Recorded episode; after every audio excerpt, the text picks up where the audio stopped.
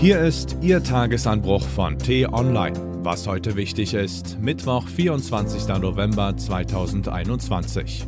Die Corona-Krise eskaliert. Die beschlossenen Einschränkungen werden wohl nicht ausreichen. Deshalb sollte die Politik jetzt zwei ihrer Versprechen brechen.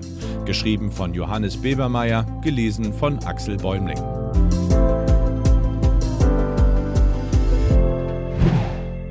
Ein tödlicher Denkfehler.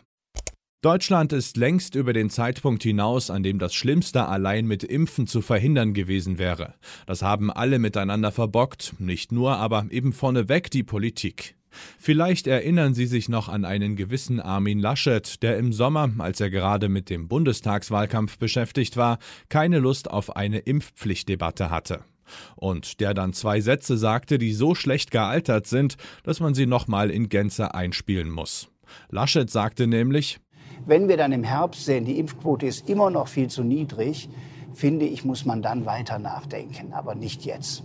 Weiter nachdenken, aber nicht jetzt, sondern im Herbst. Na, herzlichen Glückwunsch.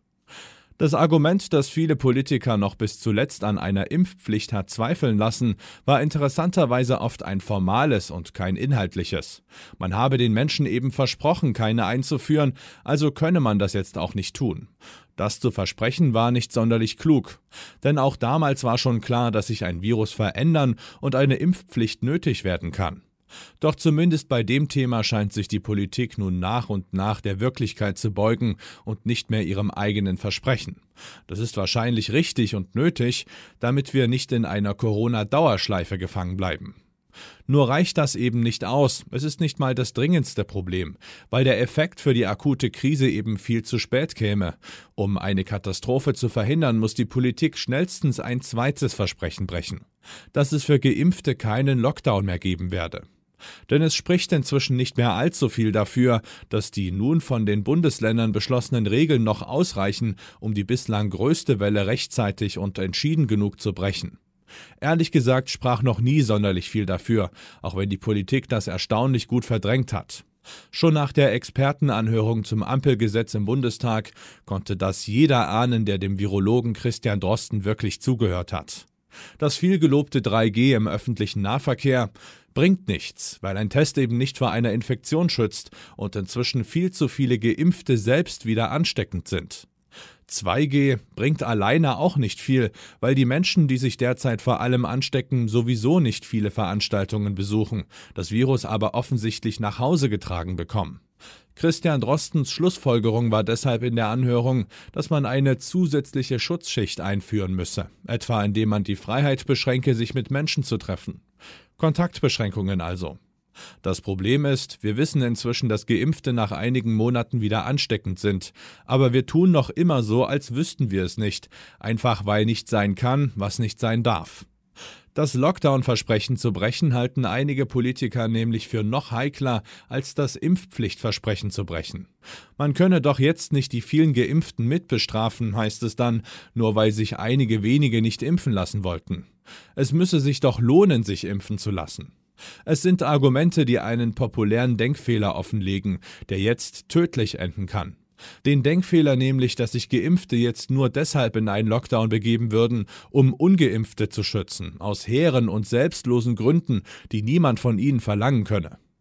Nur stimmt das eben längst nicht mehr. In Wahrheit würden sie sich selbst und ihre geimpften Freundinnen und Verwandten genauso schützen. Nichts hat diesen fatalen Denkfehler so folgenreich auf den Punkt gebracht und die ganze Debatte so verrutschen lassen, wie das Gerede von der Pandemie der ungeimpften. Wer geimpft ist, der kann sich zurücklehnen, so kam das an. Es wird Zeit, sich endlich von diesem Mythos zu verabschieden. Was jetzt helfen würde, wäre ein Lockdown, und zwar auch für Geimpfte. Das muss und sollte nicht heißen, dass wieder alle Schulen schließen oder alle Läden und Büros, aber es sollte eben schon heißen, dass alle für eine bestimmte Zeit ihre Kontakte deutlich reduzieren.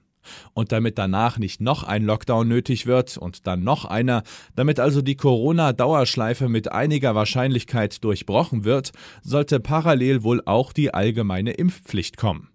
Und zwar besser jetzt sofort als erst am 9. Dezember, wenn sich Bund und Länder wieder treffen wollen.